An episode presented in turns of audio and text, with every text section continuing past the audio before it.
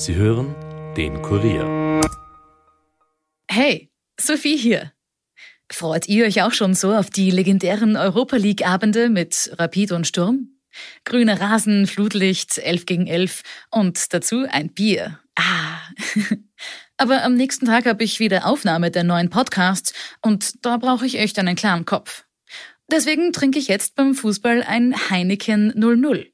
Das hat 0% Alkohol, aber 100% Biergeschmack. Und dabei weniger Kalorien als ein Orangensaft. Dadurch muss man nicht mehr auf ein Bier verzichten, wenn man auf Kalorien oder einen Kader verzichten möchte. Deswegen macht es so wie ich, holt euch jetzt ein Heineken 00 und genießt das Match ganz easy. Alle Infos zu Heineken 00 findet ihr auch auf heineken.com und in unseren Shownotes. Und jetzt viel Spaß mit der Nachspielzeit.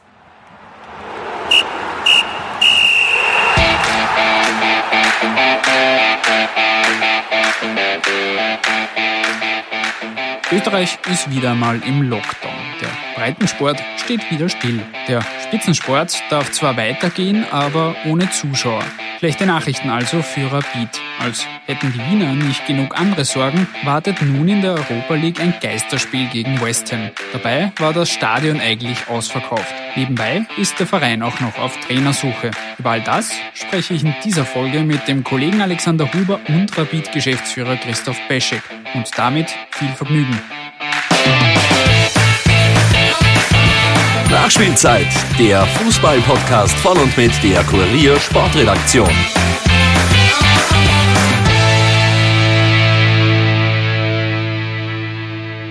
Ich begrüße euch zurück zu einer neuen Episode. Das Wichtigste gleich vorweg. Die Salzburger haben am Dienstag den nächsten Matchball in der Champions League vergeben und drohen jetzt sogar den historischen Aufstieg ins Achtelfinale noch zu verpassen.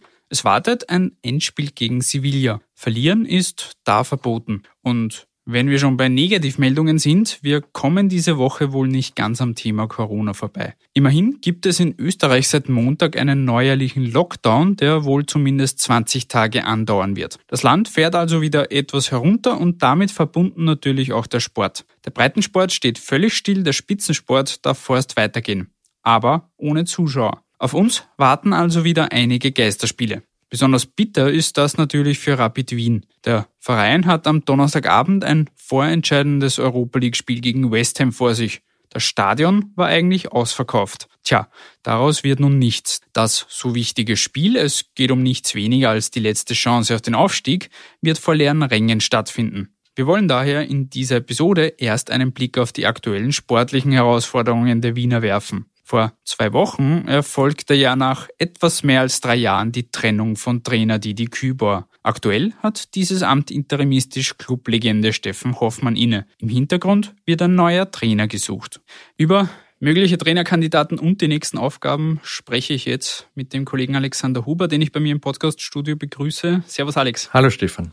Bei den Wienern tut sich aktuell einiges. Äh, lass uns gleich auf das wohl für viele Fans auch spannendste Thema zu sprechen kommen, und zwar die Trainersuche. Didi Küber ist jetzt seit knapp zwei Wochen nicht mehr im Amt. Nach drei Jahren war Schluss. Interimistisch hat Steffen Hoffmann übernommen. Der hat jetzt am Wochenende sein Debüt auf der Trainerbank gegeben. Es gab einen, einen 1 zu 0 Sieg gegen Altach. Wie ist dieser Erfolg einzuordnen und inwiefern war da bereits eine Veränderung zum Vorgänger zu Didi Küber zu sehen?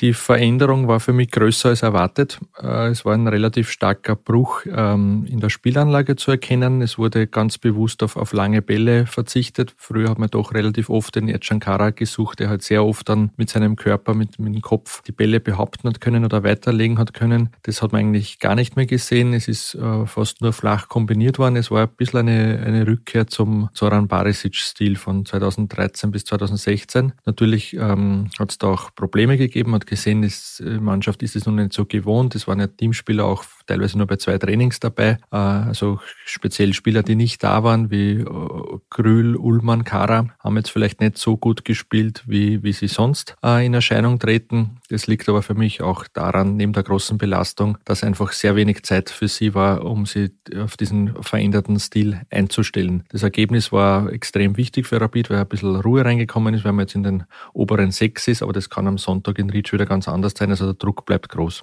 Wie hast du Steffen Hoffmann selbst erlebt? Wie wohl fühlt er sich in dieser Rolle, in der er aktuell ist? Beim Spiel war er, so wie es äh, sein mehr oder weniger gleichberechtigter Partner Thomas Hickersberger, sehr ruhig. Sie haben auch ähm, mehr oder weniger verzichtet, sich äh, beim vierten oder beim Schiedsrichter zu beschweren. Sie haben äh, relativ viel äh, auf die Spieler in Trinkpausen und in kurzen Unterbrechungen eingewirkt. Für mich war die größte Überraschung vor dem Spiel. Er ist ja an sich ein sehr zurückhaltender, ruhiger, höflicher Typ, der eigentlich, sagen wir mal so, keine Wuchteln schiebt. Und dann war am Freitag diese Pressekonferenz, wo er sich äußerst humorvoll präsentiert hat, so wie man eigentlich eher als privaten Menschen kennt, wo er auch ganz klar gesagt haben, wir sind Rapid, unser Anspruch ist, dieses Spiel zu gewinnen, fertig. Also das war auch sehr selbstbewusst, war natürlich auch ein bisschen ein Risiko. Ich glaube, er wollte einfach den Druck auch von der Mannschaft wegnehmen und er hat auch relativ genau gesagt, was er vorhat. Das heißt, für mich ähm, war diese Pressekonferenz ein Zeichen, dass er sich gut vorbereitet hat auf diese Rolle und dass er das auch voll annimmt. Also dass es jetzt nicht irgendwie so ist, so ich mache es halt, weil der Zocke das will, sondern dass auch da voll dahinter steht. Wir wollen natürlich vor allem nach vorne schauen, aber dennoch noch ein Wort zu Didi Kübauer. Die nackten Zahlen zeigen 70 Siege in 141 Spielen, dazu 25 Unentschieden und 46 Niederlagen, was am Ende des Tages einem Punkteschnitt von 1,67 entspricht. Wie würdest du jetzt ganz kurz die Ära Küber zusammenfassen? Was hat er in diesen drei Jahren bei Rapid erreicht? Was hat eher nicht so funktioniert? Wenn man es vielleicht nochmal zurückerinnert, es war damals ähm, eine Mannschaft, die eigentlich keine Mannschaft mehr war. Man hat von, von internen Streitigkeiten gehört, von, von, von Egoismen, von Legionären, die beim Training arbeiten. Also das hat einfach nicht gepasst. Mit dem hat er sehr schnell aufgeräumt. Also er hat da wirklich einen Zusammenhalt reingebracht, der eigentlich bis vor einem Monat richtig stark war. Also man hat auch gesehen in verschiedenen Krisen, dass die Mannschaft zusammenhält. Das ist eigentlich erst zum ersten Mal dann in Wolfsberg auseinandergebrochen. Von den Ergebnissen her würde ich sagen, er hat in der Liga das, was von ihm erwartet wurde, erreicht. Zweimal Zweiter, das muss man so, so realistisch. Ich hoffe, das setzt sich auch schon langsam bei den Rapid-Fans durch. Mehr geht unter normalen Umständen nicht. Er hat im Europacup die Pflicht erfüllt, zweimal Gruppenphase, das war vor allem äh, finanziell sehr wichtig. Und er hat im Cup ähm, zwar dreimal verloren, aber immer gegen den späteren Sieger, also gegen Salzburg. Ansonsten hat es keine Niederlage gegeben, kein kein, Hoppala, kein, kein, kein peinliches Ausscheiden. Also ich würde sagen, er hat eindeutig ähm, die Pflicht erfüllt. Er hat das, was erwartet wurde, sehr pragmatisch gemacht. Das war für ihn immer das Wichtigste, dass die Spiele gewonnen werden. Ich glaube, jetzt geht es dann darum, dass äh, der Verein will, dass ein Trainer kommt, der das verbindet, also diese, diese Ergebnisse weiterzubringen, plus einen Trainer zu haben, der die Spielerentwicklung, vor allem mit den Jungen, vielleicht noch besser kann. Das wird ein schwieriger Spagat und das ist nicht ganz so ohne. Also ich warne davor, dass jetzt vielleicht, wie es oft so heißt beim Trainerwechsel, es kann nur besser werden. Das ist ganz sicher nicht so. Es wurde jedenfalls beim letzten Heimspiel gegen Alltag wurde deutlich, dass die Fans dennoch weiter hinter Didi Kübauer stehen. Da gab es Sprechchöre, da gab es Transparente. Etwa eines auf dem Stand, echte Rapidler sind bei uns immer willkommen. Das war bei Trainern in der Vergangenheit nicht immer der Fall, dass die Unterstützung auch nach dem Aus noch so groß war. Hat dich das überrascht oder kommt das auch durch seine Rapid-Vergangenheit eigentlich nicht wirklich überraschend? Es gibt ein bisschen einen Unterschied zwischen der organisierten Fanszene und, sage mal, den normalen Besuchern die vielleicht auch gerne mal pfeifen oder motschkern äh, bei, der, bei, der, bei der Szene. Also wenn man es jetzt vereinfacht sagt, beim Block West war er immer sehr hoch angeschrieben und das, das hängt auch natürlich mit seiner Vergangenheit zusammen, aber auch mit so Punkten wie äh, es ist Corona ausgebrochen und er hat äh, freiwillig auf einen Teil seines Gehalts verzichtet. Also solche Aktionen oder dass er nie teure Spieler eingefordert hat. Er hat eigentlich bis zu diesem Sommer, wo er wirklich, glaube ich, Angst gehabt hat, dass es einfach nicht ausgeht, hat er nie öffentlich äh, Verstärkungen eingefordert. Also er hat eigentlich sehr viel getan, was in der Fanszene hoch angerechnet wird. Und ich glaube, es war einfach ein Zeichen, weil bei seinem Abschied war ja mehr oder weniger man keine Fans dabei, aber dass man einfach äh, ihm äh, als von der Fanszene her zeigt, er ist, wie es oben gestanden ist, immer willkommen und er gilt jetzt nicht als sozusagen als gescheiterte Legende, sondern einfach als ein Trainer, der halt nicht mehr da ist, fertig und der Respekt bleibt. Das war, glaube ich, auch ein wichtiges Zeichen. Mhm. Gut, dann blicken wir nach vorne. Es wird jetzt also aktuell ein neuer Rapid-Trainer gesucht. Die Anforderungen an den hast du jetzt schon ein bisschen angerissen. Äh, kannst du das noch ein bisschen ausführen, beziehungsweise wer würde denn diese Anforderungen erfüllen? Wer kommt da überhaupt in Frage und ist am Ende des Tages auch realistisch in der mhm. aktuellen Situation? Gut, dass du realistisch sagst. Es gibt sicher viele Trainer, die das können, was der Zoran Barisic als erster und natürlich auch der Verein will. Sie müssen aber auch leistbar sein, sie müssen am Markt sein und sie müssen zu Rapid kommen wollen. Es ist jetzt nicht so, dass Rapid eine einfache Aufgabe ist. Also ähm, es hat nur, wenn man so die Trainer anschaut in den Jahren, die altern alle relativ schnell, jetzt auch optisch. Es ist wirklich ein, ein harter Job, es gehört viel dazu, es gibt viele Strömungen, man muss auf vieles aufpassen. Es ist nicht gerade, sagen wir mal so, der lustigste Job der Welt. Trotzdem gibt es natürlich einige, die das gern machen wollen. Und jetzt wird es, glaube ich, gerade ähm, diese Liste immer kürzer. Wir haben im Kurier vor zwei Wochen als ersten den Markus Schopp genannt und ich glaube, dass der weiterhin im Rennen ist. Ich traue dem Zoran Barisic aber auch weiterhin zu, dass er einen Überraschungskandidaten aus dem Ausland präsentiert, den er auf der Liste hat und der bis jetzt kaum oder gar nicht öffentlich genannt wurde. Das heißt so, du hast da vor zwei Wochen in deinem Artikel etwa auch Marcel Koller, Ex-ÖFB-Teamchef genannt, oder auch Andreas Herzog, ebenfalls Rapid-Legende. Die sind also eher nicht so realistisch wie jetzt ein Markus Schopp. Beim Andreas Herzog gibt es einen Joker. Wenn das wirklich alle wollen, dann gibt es einen Tennispartner vom Andreas Herzog, der extrem viel Geld hat und zufällig auch Rapid-Fan ist, das ist der Michael Deuner. Also ich könnte mir vorstellen, wenn wirklich alle Beteiligten das wollen, wenn er von der Admira weg will, wenn der Verein ihn will und wenn der Zoran Barisic meint, das passt jetzt perfekt, dann könnte ich mir vorstellen, dass man den Michael Deuner bittet, äh, seinen Tennispartner sozusagen rauszukaufen. Ansonsten glaube ich nicht, dass das Rapid die nötige Ablöse einfach so zahlen würde. Bei Marcel Koller haben wir damals auch schon äh, ähm, dazu geschrieben, eben, dass dagegen ihn spricht, dass das natürlich schon ein Trainer mit an sich anderen Gehaltsvorstellungen ist. Ich könnte mir vorstellen, dass aber trotzdem noch äh, ein Kandidat ist, weil ich, also das hat er glaube ich auch ja kein Geheimnis draus gemacht, aber das weiß ich ganz sicher, seine Frau ex extrem begeistert von Wien war und man weiß, dass bei solchen Trainerentscheidungen, gerade wenn das vielleicht schon Herren sind, die schon ein bisschen was erlebt haben, dass man das dann auch eher mit der Frau abstimmt und dass man dann sagt, okay, ich vielleicht verzichte auf ein paar hunderttausend Euro, dafür kommen wir in eine Stadt, die wir beide sehr gern äh, gehabt haben. Also das würde ich jetzt auch nicht ganz ausschließen, aber äh, wie beschrieben, sowohl beim Andi Herzog als auch bei Marcel Koller gibt es auch Gründe, die halt eindeutig dagegen sprechen. Welche Rolle könnte Steffen Hoffmann spielen? Ist er jetzt wirklich nur interimistisch gedacht, beziehungsweise oder wird er auch für die Zukunft aufgebaut als künftiger, vielleicht irgendwann Rapid-Trainer? Jetzt habe ich gerade die Familie erwähnt. Beim, beim Steffen Hoffmann ist das auch so eine Sache. Er hat seiner Frau und seinen Kindern versprochen, dass er das maximal bis Weihnachten macht. Wenn das jetzt nicht so wäre, glaube ich, wäre das ein ernsthaftes Problem. Er ist da schon sehr ein Familienmensch und die reden da auch mit. Andererseits, er hat jetzt schon ein paar Mal gesagt, er möchte nicht Trainer werden und jetzt macht es ihm doch Spaß. Also, dass er vielleicht irgendwann einmal in Zukunft der, der Cheftrainer von Rapid wird, würde ich mittlerweile nicht mehr ausschließen. Da müsste er aber auch die nötigen Lizenzen machen. Ich kann mir nicht vorstellen, dass Rapid sich die Blöße gibt, einen Trainer hinzustellen, der einen sozusagen einen Strohmann braucht, der ihm die Lizenz leiht. Das, das, das wird kein gutes Bild machen und deswegen schließe ich das jetzt für diese Trainersuche aus. Aber dass der Steffen Hoffmann nicht vielleicht doch irgendwann einmal ein Rapid-Cheftrainer wird, ein offizieller auf längere Sicht, das, das kann man jetzt Ende 2021 nie mehr so ausschließen, wie es er noch vor ein paar Monaten gemacht hat. Jetzt haben die Rapid-Verantwortlichen auch immer betont, es soll keinen Schnellschuss geben bei dieser Entscheidung, bei dieser Trainersuche. Das läuft jetzt alles im Hintergrund. Wie schnell glaubst du, wird da jetzt in den nächsten Tagen, Schrägstrich in den nächsten Wochen eine Entscheidung fallen?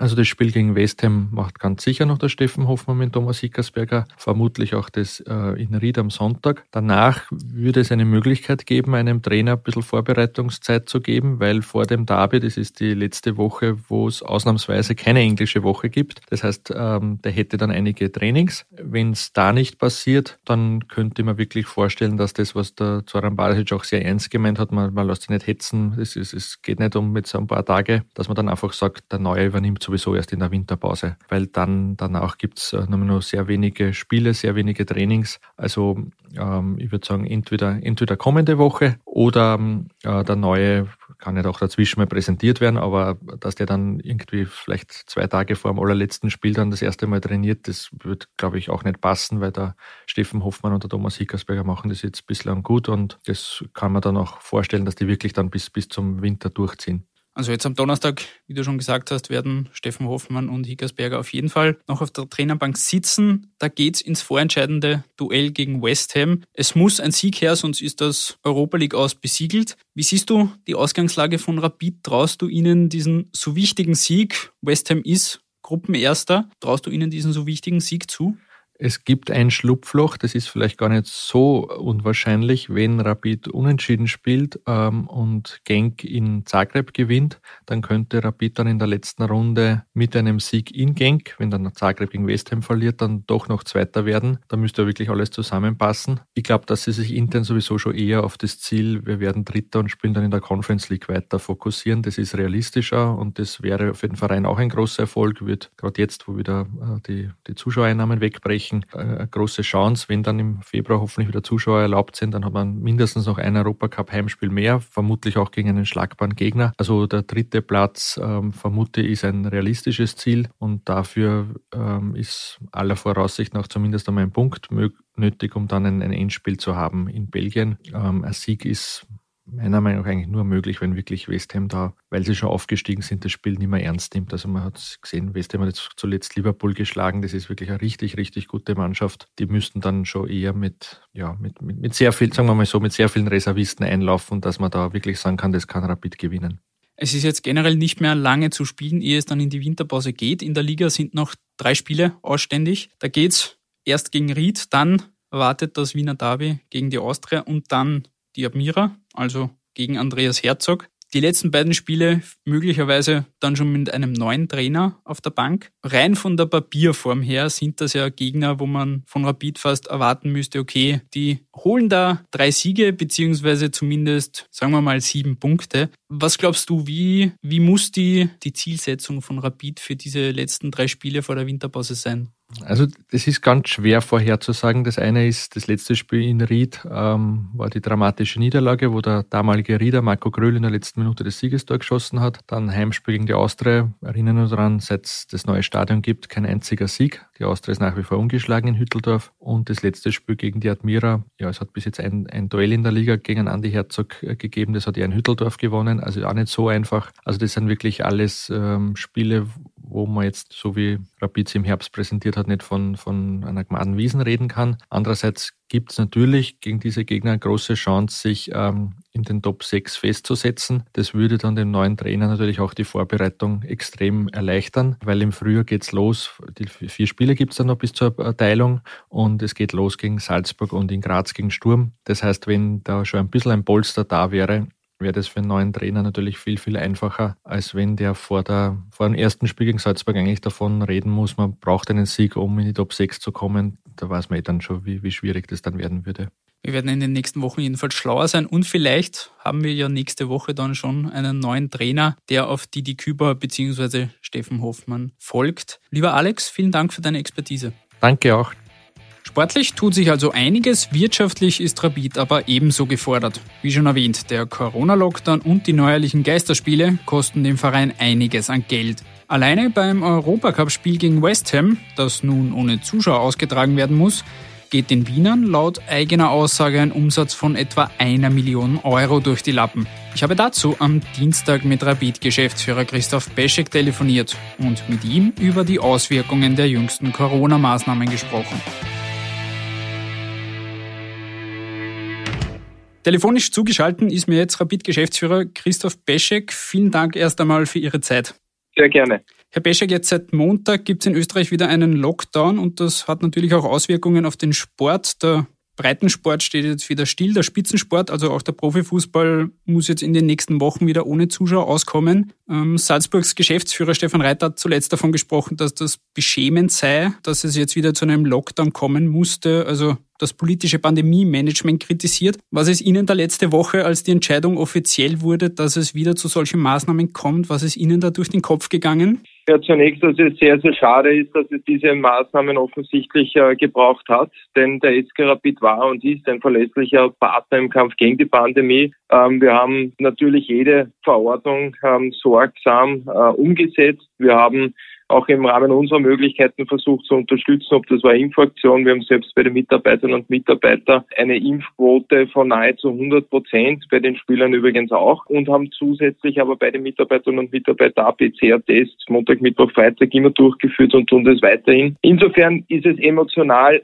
sehr, sehr schade und tut auch sehr weh, denn wir spielen Fußball für unsere Fans und wenn wir mit ihnen nicht gemeinsam das machen dürfen, dann schmerzt es sehr. Aber rational betrachtet habe ich natürlich genauso die medialen Berichterstattungen mitbekommen, wie die Situation ähm, in den Spitälern ist und wir haben auch stets betont, die Gesundheit der Menschen steht im Mittelpunkt. Daher unterm Strich sehr, sehr schade, emotional wie natürlich auch wirtschaftlich sehr schmerzhaft für Rapid, aber letztendlich müssen wir alle auch ähm, mithelfen, dass die Gesundheitsversorgung gewahrt bleibt. Sie haben jetzt den emotionalen Aspekt schon angesprochen und natürlich auch den wirtschaftlichen. Für Rapid ist das natürlich einiges, zumal jetzt auch beim Europa League Schlag gegen West Ham am Donnerstag. Da auch das Spiel wird vor einer Geisterkulisse ausgetragen, obwohl eigentlich das Stadion vollständig ausverkauft war. Was bedeuten jetzt diese Verschärfungen in wirtschaftlicher Hinsicht kurz- und möglicherweise auch langfristig für Rapid? Naja, wir stehen vor der Situation, dass West Ham definitiv als Geisterspiel stattfinden wird und mit sehr hoher Wahrscheinlichkeit auch das Derby. Und es sind natürlich absolute Highlight-Spiele die uns, wie gesagt, emotional sehr, sehr schmerzen, dass unsere Fans nicht dabei sein dürfen. Wir haben gemerkt, die Vorfreude äh, war da riesengroß auf diese Spiele. Aber es ist auch ein wirtschaftlicher Schaden, denn auf der einen Seite fehlen uns die Erlöse. West Ham ist ausverkauft. Wir reden hier von einem Gesamtspieltagsumsatz von rund einer Million. Das heißt Ticketing, aber natürlich auch Gastronomieumsätze, Merchandising-Umsätze, also Fanartikel, die da gekauft werden. Und ähm, man darf auch nicht vergessen, dass natürlich schon eine derartige Spieltagsorganisation Organisation in dieser Dimension ja nicht ein, zwei Tage vor dem Spiel beginnt, sondern deutlich davor. Daher haben wir schon Aufwände ebenso, ob das ist ein Catering, ob das sind Sicherheitsdienste, Personalbereitstellungen etc. etc. Also daher ist der, der wirtschaftliche Schaden definitiv gegeben äh, und ich denke, dass es daher auch gute Argumente gibt, ähnlich wie für andere Branchen auch, wieder Unterstützungsprogramme auszufahren. Da gab es in Österreich ein, eine wertvolle, eine gute Unterstützung mit den sportlichen Fonds, aber es wäre hier eine Adaptierung notwendig, damit dieser kurzfristige Lockdown für alle, der ja bis vor der Pressekonferenz ähm, doch immer wieder ausgeschlossen worden ist, auch abgefedert werden kann, zumindest wirtschaftlich. Emotional wird der Schaden definitiv bleiben. Mhm. Dieser Sportligenfonds, den es da gab bzw. gibt, der beschränkt sich ja rein nur auf die österreichische Bundesliga. Das heißt, da sind ja internationale Spiele nicht abgedeckt damit, was für Rapid jetzt gerade die letzten zwei Jahre natürlich schon ein Riesenthema war. Ja, wobei die im Vergangenen können wir eh nicht mehr ändern. Fakt ist natürlich, dass allein äh, in der Europa League Gruppenphase der vergangenen Saison äh, und darf an der Stelle auch ähm, nochmal in Erinnerung rufen und auf das sind wir sehr stolz. Es hat bitte einer der Rekordteilnehmer der Europa League äh, Gruppenphase ist von zwölfmal neunmal mit dabei. Aber mit Arsenal London hätten wir hier sicherlich von Spieltagsumsätzen bei allen drei Europa League-Spielen in Summe von drei Millionen gesprochen, die uns entgangen sind. Insofern kann man die Vergangenheit nicht mehr ändern. Aber was man jetzt schon einmal ändern kann, ist die Zukunft und aufgrund dieser Kurzfristigkeit. Denn wie gesagt, wir haben die Karten ja verkauft. Sie sind in der Liquiditätsplanung auch entsprechend berücksichtigt. Gibt es gute Argumente, eine Adaptierung des sportlichen Fonds durchzuführen? Zumal man sich auch über den Bundesliga-Bewerb für internationale Startplätze qualifiziert. Und daher ist mein Appell ganz klar, dass man hier eine äh, Adaptierung durchführt. Und es ist definitiv auch keine Lex Rapid. Natürlich geht es ja genauso für Sturm Graz, die noch ein Spitzenspiel zu Hause haben, wie auch für den Lars oder Salzburg. Wobei ich gehört habe, dass ja Salzburg schon angekündigt hat, dazu verzichten. Aber ebenfalls für die anderen Clubs ebenso um einen beträchtlichen finanziellen Faktor. Genau, wie Sie schon gesagt haben, äh, die Salzburger haben wieder angekündigt, dass sie darauf verzichten. Jetzt haben sich in den letzten Wochen, gerade in den letzten Wochen, die Maßnahmen und Vorgaben gefühlt alle paar Tage geändert. Von 3G über 2,5G bis jetzt zum Lockdown und dann vielleicht ab nächsten Jahr mit einer Impfpflicht. Wie gehen Sie, wie geht Rapid mit diesen ständig wechselnden Bedingungen um? Wie läuft da auch vielleicht die Kommunikation mit der Bundesliga, mit dem ÖFB, mit dem Sportministerium? Wie kann man sich das vorstellen? Na, es ist definitiv für Rapid eine sehr herausfordernde Zeit, denn ich werde auch nicht müde zu betonen, dass ja Rapid von den Folgen der Corona-Krise und Pandemie am allermeisten betroffen ist. Denn wir sind natürlich der Zuschauermagnet und wir haben bemerkt, dass bei jeder Verschärfung sich das unmittelbar auch auf die Zuschauerinnen und Zuschauer ausgewirkt hat. Also beispielsweise in Wien, als ähm, Kinder ab sechs einen Test ähm, nachweisen mussten, hat uns das etwa die Hälfte der Familien gekostet gegenüber vergleichbaren Zeiträumen. Daher ja, absolutes Verständnis, dass wir so sichere Veranstaltungen wie möglich durchführen und umsetzen wollen. Aber offen angesprochen ist jedenfalls auch ein Faktor und Faktum, dass äh, jede dieser Verschärfungen auch ähm, entsprechende Umsätze gekostet hat. Aber wir sind hier nur Beifahrer. Das heißt, wir sitzen nicht am Fahrersitz und treffen die Entscheidung, sondern müssen das umsetzen, was die Experten äh, und die Politik uns vorgibt. Das machen wir natürlich im Sinne der Verantwortung, die wir als Club, aber letztlich auch ich als Geschäftsführer habe, sehr sorgsam. Danke auch an dieser Stelle für das Verständnis der Fans, weil es oft mit längeren Wartezeiten etc. verbunden war. Aber die immer wieder wechselnden ähm, Faktoren sind herausfordernd. Wir müssen auch extrem viel in der Organisation adaptieren, aber natürlich auch in der Kommunikation, um sicherzustellen, dass ähm, die Menschen, die ins Stadion gehen wollen, auch wissen, welche Voraussetzungen es gibt. Und da merken wir, wie gesagt, dass es schon noch viel an Kommunikation, aber auch an Fanarbeit benötigt, denn die behördlichen Einschränkungen sind halt für viele Familien auch gewissermaßen Hürden. Und wenn beispielsweise PCR-Tests eine Vorgabe sind, dann wäre es aus meiner Sicht auch sehr wichtig, dass es in allen Bundesländern kostenlose und vor allem durchgängige Testmöglichkeiten gibt. Eine ganz kurze Frage noch zum Abschluss. Bundesliga-Vorstand Christian Ebenbauer hat gemeint, dass er heuer nicht mehr mit Zuschauern rechnet. Jetzt sind noch drei Runden in der Bundesliga zu spielen, dann ist Mitte Dezember ist dann Schluss und dann geht's im Februar weiter. Jetzt ist es natürlich schwer vorherzusagen, was in den nächsten Wochen passieren wird, aber rechnen Sie oder glauben Sie daran, dass man im Februar wieder mit Zuschauern rechnen darf? Ich hoffe sehr, denn ähm, unser aller Bemühen gilt momentan der, also der, der Hebung der Impfquote wie auch ähm, der Sicherstellung der medizinischen Versorgung. Und von daher hoffe ich sehr, dass wir mit der Rückrunde, also dann mit früher, wieder die Möglichkeit haben, vor unseren Fans äh, Fußball spielen zu dürfen. Das ist äh, auch unsere Motivation. Das gibt uns die Kraft, äh, auch die momentane Situation durchzustehen. Denn wie gesagt, wie es unsere Fans emotional schmerzt, schmerzt es auch an jeden im Club. Denn dieses Gefühl, vor unseren Fans spielen zu dürfen, ist ein einmaliges, ein ganz ein besonderes. Und insofern hoffe ich sehr, dass es die epidemiologische Lage auch zulässt. Das hoffen wir natürlich alle. Lieber Herr Peschek, vielen Dank für die Einblicke. Sehr gerne, Dankeschön. Und damit sind wir auch schon wieder am Ende dieser Episode. Die Geisterspiele werden uns wohl also noch eine Weile begleiten. Ebenso wie dieser Podcast. Wir würden uns also freuen, wenn ihr uns abonniert, uns teilt oder uns auch einfach nur euer Feedback und eure Kritik zukommen lasst. Ansonsten hören wir uns nächste Woche wieder. Gleiche Zeit, gleicher Ort. Also ab 17 Uhr in jeder Podcast-App eures Vertrauens. Bis dahin, bleibt gesund und habt eine schöne Woche. Ciao.